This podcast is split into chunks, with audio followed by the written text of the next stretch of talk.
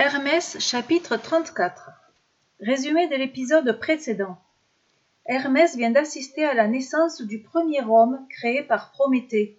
Celui-ci lui a offert l'intelligence, réservée aux dieux. En rentrant chez lui, Hermès était encore tout empli de ce qu'il venait de vivre.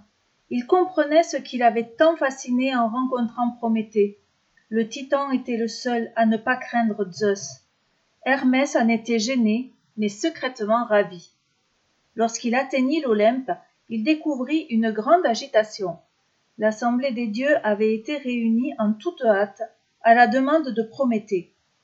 Hermès se glissa dans la salle au moment où Zeus demandait à Prométhée de s'approcher. Qu'attends-tu de moi, Prométhée? demanda le roi des dieux. D'une voix claire, Prométhée répondit ceci.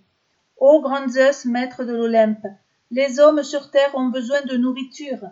Si tu les autorises à élever des vaches et à en manger de la viande, ils partageront avec toi chaque bête abattue.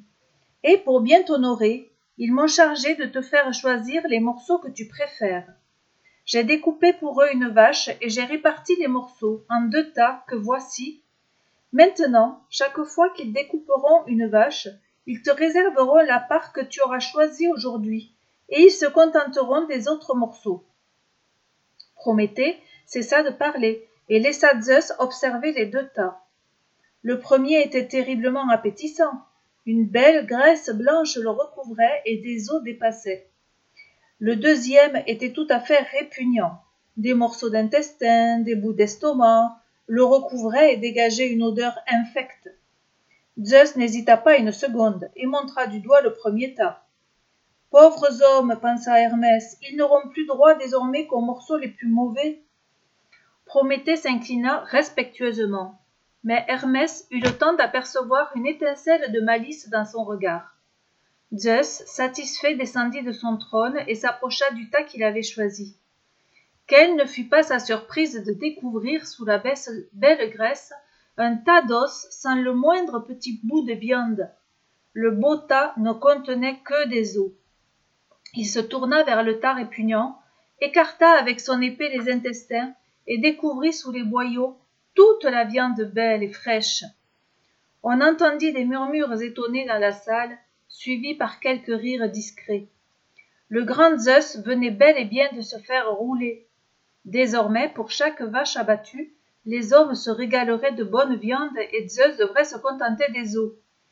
Il chercha des yeux Prométhée, mais celui-ci avait déjà disparu. Une lueur rouge passa dans les yeux du maître de l'Olympe, et sa fureur éclata.